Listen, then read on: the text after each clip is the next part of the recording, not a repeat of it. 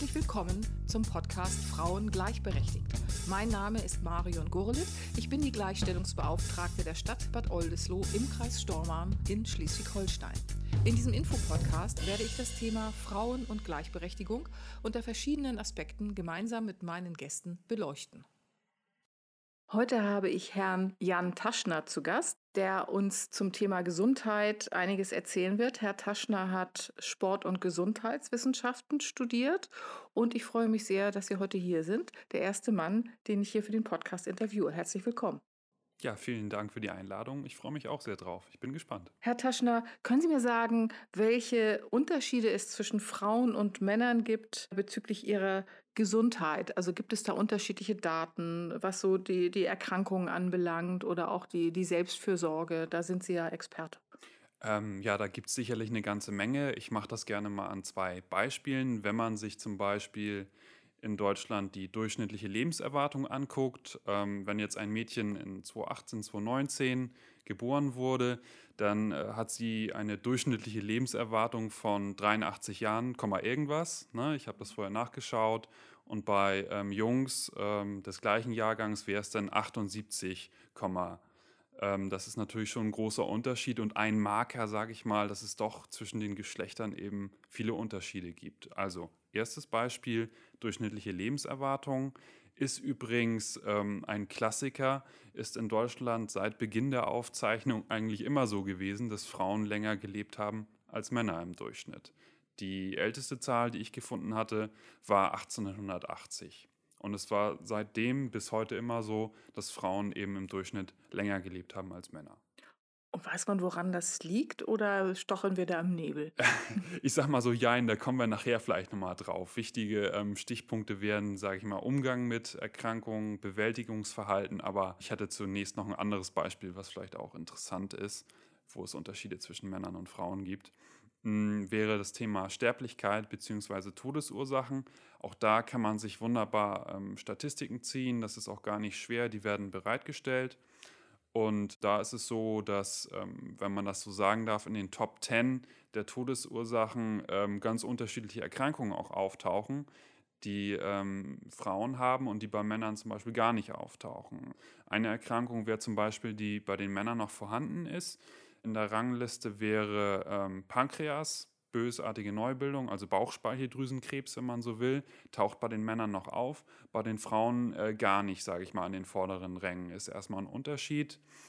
Anderer Unterschied wäre auch nochmal ähm, der klassische Herzinfarkt. Ist bei den Männern nach wie vor immer noch deutlich stärker repräsentiert als bei den Frauen. Also ist auch in der Spitzengruppe, aber eben gibt es einen großen Unterschied.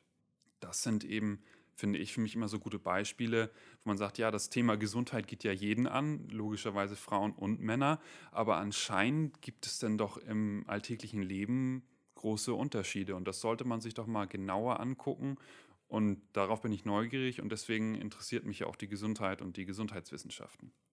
Und ist das so, ähm, dass Frauen vielleicht auch mehr auf sich achten, wenn sie bestimmte Signale ihres Körpers wahrnehmen, dass sie dann eher zum Arzt gehen oder zur Ärztin, äh, als Männer das tun? Mhm, das kann man schon so sagen. Ähm, das wurde auch ausgearbeitet durch verschiedene Arbeiten, dass äh, Frauen in der Regel früher zum Arzt gehen und auch zum Beispiel sehr, sehr interessant ihren Gesundheitszustand schlechter einschätzen im Vergleich zu Männern. Dann ist es ja auch logisch, dass man früher zum Arzt geht. Und in dem Sinne, wenn dann ja doch mal eine ähm, fiese, gemeine chronische Erkrankung schlummert oder sich anbahnt, ist es natürlich gut, früher zum Arzt zu gehen als später, weil dann sind ja die Folgeschäden auch größer. Und ich bleibe jetzt mal im klassischen Rollenbild, die Frau geht früher hin, der Mann später.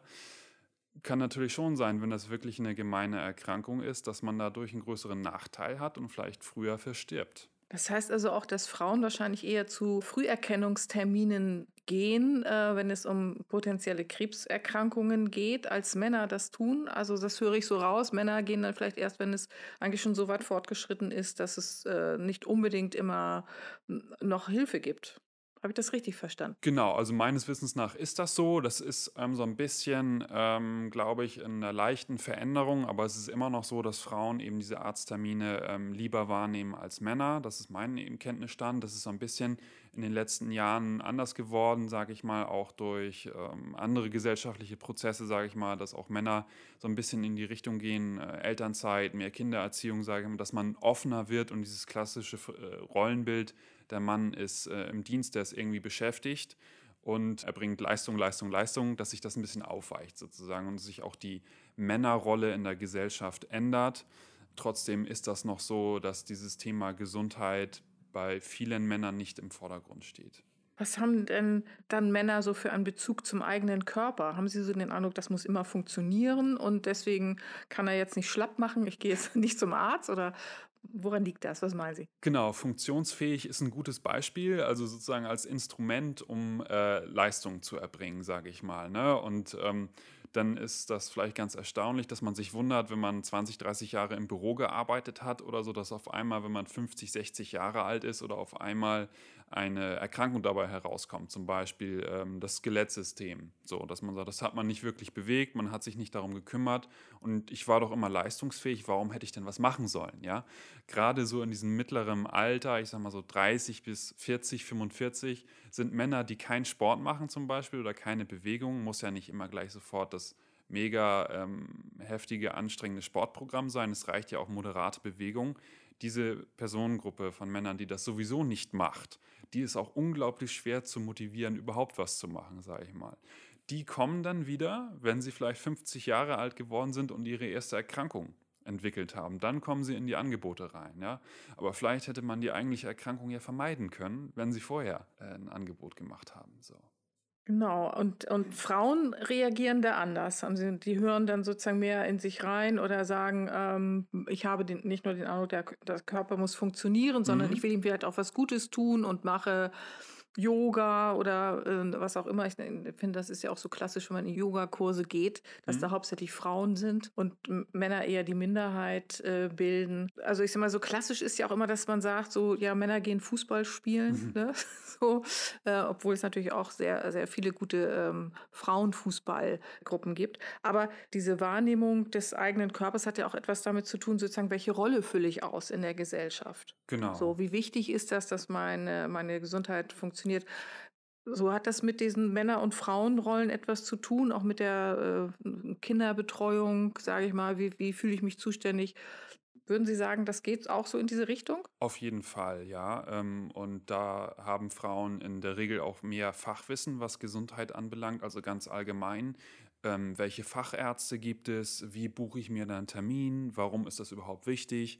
Was muss ich vielleicht mit den ähm, Schwiegereltern und auch den eigenen Eltern regeln in puncto Gesundheit. Äh, Gibt es ja ganz viele Stichworte, Patientenverfügung, äh, irgendwelche Vollmachten, das sind ja auch alles Gesundheits- bzw. soziale Themen so und da kommen wir auch wieder so ein bisschen drauf, dass äh, in der Regel ja auch mehr Frauen in sozialen Berufen arbeiten als Männer und einfach eine höhere Affinität ganz häufig dazu haben. Und ich habe da nochmal ein schönes praktisches Beispiel, als ich dann mein zweites Studium gemacht habe ähm, und wir als äh, ganze Personen, Kohorte mal zusammensaßen, habe ich dann auf einmal festgestellt, oh, hier sind 32 Frauen und drei Männer. So, ähm, und das war dann die ganze Personengruppe und das ist ja schon ein sehr, sehr großer Unterschied. Und dann haben wir im Nachhinein noch festgestellt, oh, wir waren sogar ein männerstarker Jahrgang. Es gab auch Jahrgänge in diesem Studium, die gar keinen Mann hatten. Also das scheint schon eben eine deutliche Tendenz hin zu sein, Thema Gesundheit, dass sich eher Frauen damit auseinandersetzen und auch auseinandersetzen möchten. Das ist ja eine ganz spannende Geschichte, ne? So zu gucken. Also klar, wenn man jetzt so denkt, wer ist in, in pflegerischen Berufen tätig und so, dann hat man auch eher Frauen vor Augen als, ähm, als Männer. Haben Sie denn so den, den Eindruck, dass sich das ändert oder ist das etwas Statisches, dass sozusagen mehr, mehr Frauen sich sozusagen um das Thema Gesundheit kümmern, als es Männer tun? Es gibt ja auch die Tendenz, dass äh, Medizin mehr, jetzt mehr von Frauen studiert wird als von Männern. Mhm. So. Also ich habe die Hoffnung, sage ich mal, dass sich das ein bisschen, bisschen wandelt. Ich denke, da wird es immer Bereiche geben, ähm, da bin ich jetzt nicht der Experte für, aber Informatik zum Beispiel, dass das oder Physik häufig immer noch von Männern, sage ich mal, dominiert wird, weil das anscheinend einfach so ist. Aber ich nehme schon wahr oder würde es mir auch wünschen, dass eben unterschiedlichste Fachgebiete einfach nach Interesse ausgewählt werden und dann eben auch studiert werden. Ich glaube, davon hat jeder was, wenn man sich in Themenfeldern beschäftigt und das äh, bunt gemischt ist, sage ich mal. Das kann der Sache eben nur gut tun. Ne? Und ich persönlich habe mich sehr gefreut, dass wir so ein bisschen zumindest unterschiedliche Perspektiven hatten einfach im Studium. Das war sehr schön. Und wenn jetzt Frauen oder Männer erkranken, wie, wie gehen Sie denn damit um? Was haben die so für Bewältigungsstrategien? Unterscheiden die sich? Können Sie uns dazu was sagen? Wie äußert sich das? Genau, also das ist sehr, sehr interessant. Da kommt eine Erkrankung XY, zum Beispiel Rheuma. Und dann ist ja die Frage, was macht Mann oder was macht Frau da draus? Und wenn man über Bewältigungsverhalten redet, gibt es eigentlich auch das Wort Coping. Und ähm, das kann man im Wesentlichen auf zwei Arten betreiben. Was ist das? Coping, genau, also wie geht man damit um sozusagen? Wie bewältigt man etwas? Das ist sozusagen das Fachwort dafür, kommt aus der Stressforschung hauptsächlich so. Und da kann man eben sagen, man packt das Übel bei der Wurzel, sage ich mal, und das wäre problemorientiertes Coping. Beispiel, ähm, ich habe super viel Stress auf der Arbeit und ähm, das kann nicht so weitergehen, weil ich privat auch sehr, sehr viel zu tun habe und deswegen rede ich mit meinem Chef, dass ich zum Beispiel drei Stunden weniger arbeiten darf oder dass ich einen Tag Homeoffice machen darf, um das auszugleichen. So, das wäre problemorientiert, weil man ja da bei der Sache eigentlich ist. Beim ähm, emotionsorientierten Coping oder palliativen Coping ist es genau das gleiche, der gleiche Auslöser, sage ich mal. Es sind immer noch die, die stressige Arbeit, die Stunden, die vielleicht zu viel sind. Ne? Die Situation ist da. Dann packt man aber nicht das Problem an, sondern sagt, okay, das belastet mich jetzt und deswegen gehe ich vielleicht eine Runde um den Block spazieren. Damit verändere ich nicht die äh, grundsätzliche Situation, aber meine Emotionen, wie es mir damit geht vielleicht. Und da sind, es muss nicht der Spaziergang sein, es kann eben auch sein, dass man dann sagt, ich rauche irgendwie eine Zigarette oder ich gönne mir abends den Yogakurs oder ich greife vielleicht auch zu Medikamenten oder ähm, ich fange dann an, Alkohol zu konsumieren sozusagen, ne? weil da geht es ja eben nur um den Aspekt, was das mit mir selber macht, sage ich mal, und dass ich bessere Emotionen dazu entwickle. Und da ähm, gibt es natürlich Coping-Stile, die sehr viel besser sind oder ich will sagen gesünder. Also ein emotionsorientiertes Coping einmal um Block gehen, würde ich sofort unterschreiben und sage, das ist ja super wohingegen, wenn man dann zur äh, Medikamentenschachtel oder zur Flasche greift, zur Alkoholflasche, würde ich sagen, puh, ist gesundheitlich doch auf jeden Fall bedenklicher. Ja? Und ist das so, dass diese Bewältigungs-, also diese Coping-Strategien bei Männern anders aussehen? Also ich sag mal so, ist es holzschnittartig so, der Mann greift eher zum Alkohol oder, und, und zur Zigarette und die Frau geht zum Yogakurs? Also das ist ganz interessant. Ich habe mir das auch ein bisschen rausgesucht an den Statistiken. Das ist bei Frauen äh, also immer gemittelt so, dass sie denn doch häufig häufiger, ähm, sage ich, Medikamente eben konsumieren. Ne? Und wohingegen die Männer nach wie vor auch, sage ich mal, im Rauchverhalten dominant sind. Das ist auch ein bisschen weniger geworden. Es hat sich immer mehr angeglichen, aber soweit ich weiß, sind sie immer noch vorne. Aber genau über diese Themen muss man eben reden und Angebote schaffen, sage ich mal, dass Frauen und Männer bessere Chancen eben haben, damit umzugehen und, und vielleicht auch wissen, was sie als Alternative machen können um eben nicht in diese gefährlichen Muster reinzurutschen. Was jetzt nicht ein Bewältigungsmuster an sich ist, es gibt das Stichwort Typ A Verhaltensmuster beim Mann. Das ist immer leistungsorientiert, Konkurrenzkampf, die Arbeit spielt eine große Rolle. Und wenn dann noch Erkrankungen wie Adipositas zum Beispiel, Bewegungsmangel, schlechte Ernährung, wenn das alles zusammenkommt. Also Adipositas ist extremes Übergewicht. Genau, richtig. Wenn das ähm, alles dazukommt, hat diese Männergruppe ein sehr, sehr hohes Risiko, eben in puncto Herz dort Erkrankungen zu entwickeln, sage ich mal. Und das ist ein, ja, eher so ein Typverhaltensmuster, ne, und wo man auch aufpassen muss. Und das ist eben auch viel eher bei Männern dominant als bei Frauen.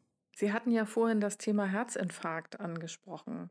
Ähm, also Frauen kriegen ja auch Herzinfarkt, äh, wie ich das rausgehört habe, ähm, nicht so häufig wie Männer, aber sie bekommen es auch. Da sind die Symptome, soweit ich weiß, aber unterschiedlich. Also so der, der Klassiker, dass der, das ist der linke Arm, dass er weh tut, äh, beim, wenn ein Mann einen Herzinfarkt bekommt, dass das bei Frauen nicht so ist. Stimmt das? Also das ist auch mein Erkenntnisstand. Ich muss dazu sagen, das ist nicht mein spezielles Fachgebiet. Ich bin kein Mediziner. Und diese Statistik, die ich da rausgesucht hatte, die ging dann eben wirklich um die Todesursachen, dass man sich da tausend Leute angeguckt hat und dann hat man wirklich gezählt und bei äh, Männern waren, aus, waren das aus dem Kopf raus, ich glaube 26 und bei Frauen waren es 18 so. Ne? Und ich nehme mal an, dass man da die statistische Untersuchung gut und vernünftig gemacht hat und dann eben auch wirklich geguckt hat, nachdem die Menschen verstorben sind, woran lag es denn, sage ich mal. Ne? Aber gerade das, was Sie angesprochen haben, ist ja total wichtig, dass man da auch ähm, geschlechtliche Unterschiede eben rausarbeitet, wie sich Erkrankungen eben äußern, um im Notfall eben vernünftig reagieren zu können. Auf jeden Fall. Aber wie gesagt, das ist eher ein medizinisches Thema. Ich unterstütze das, dass das gleicher wird, aber das ähm, ist doch eher in der Medizin angesiedelt. Genau, aber in der Medizin läuft es ja auch so, dass es jetzt mittlerweile sozusagen geschaut wird, wie sind die Geschlechterunterschiede bei, bei Krankheiten, dass sozusagen dieselbe Krankheit verschiedene Symptome haben kann bei Frauen und bei Männern.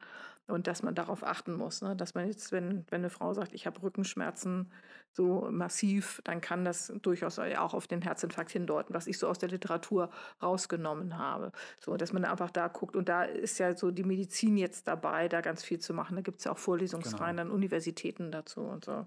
Äh, genau.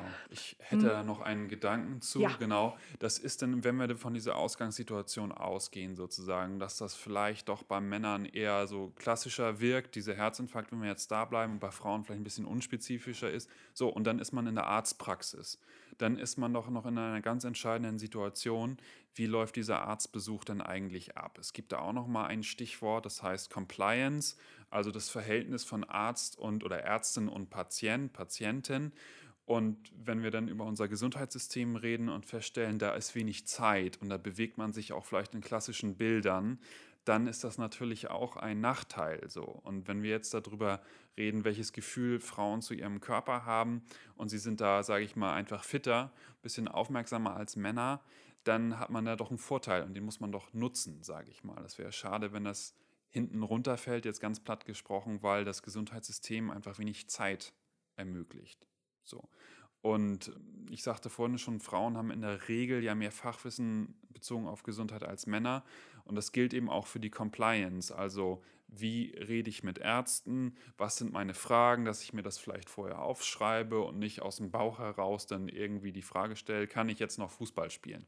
um auf ein Beispiel zurückzukommen, sondern eben, ja, sollte ich vielleicht nach Fußball spielen und wenn ich das weiterspiele, äh, geht es mir in fünf Jahren wahrscheinlich deutlich schlechter oder wie groß ist mein Risiko für meine Knochen, Bänder, was auch immer. Ja, es ist ein sehr, sehr spannendes Thema, finde ich. So, äh, Frauen und Gesundheit und Männer und Gesundheit auf der anderen Seite. Ich fand es ganz, ganz toll, ähm, dass Sie sich die Zeit genommen haben, sich hier mit mir zu unterhalten und bedanke mich sehr herzlich, Herr Taschner, und hoffe, dass wir wieder zusammenkommen zu einem weiteren spannenden Thema. Ja, sehr, sehr gerne. Es hat mir auch viel Spaß gemacht und ich glaube, wir haben viele Themenbereiche anreißen können und ähm, schauen wir gerne weiter. Dankeschön, alles Gute.